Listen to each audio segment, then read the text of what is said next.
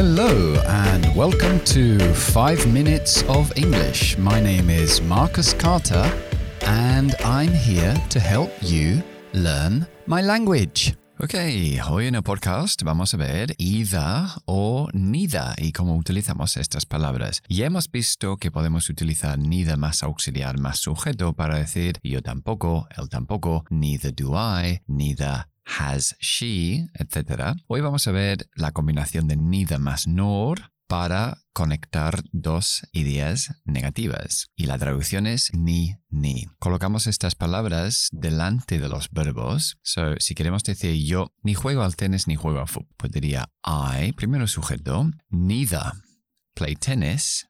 Después utilizaría mi no, N-O-R, no football o no play.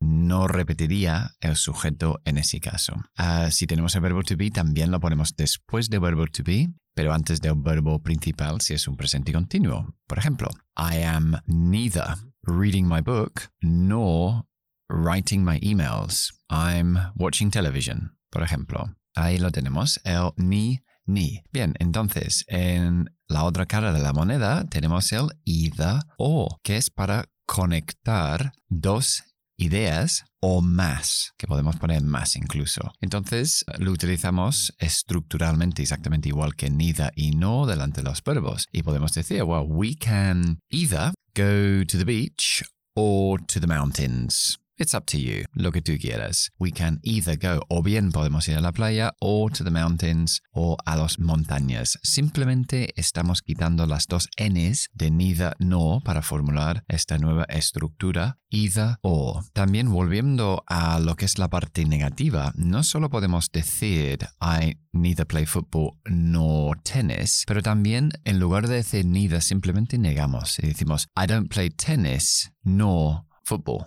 y podemos también enlazar no con una negación de adverbio, del adverbio not. Ok, y el idiom de in a nutshell es pues dentro de la cáscara de una nuez. Quiere decir en resumen. So, for example, in a nutshell, you should do sport regularly y eat a healthy diet.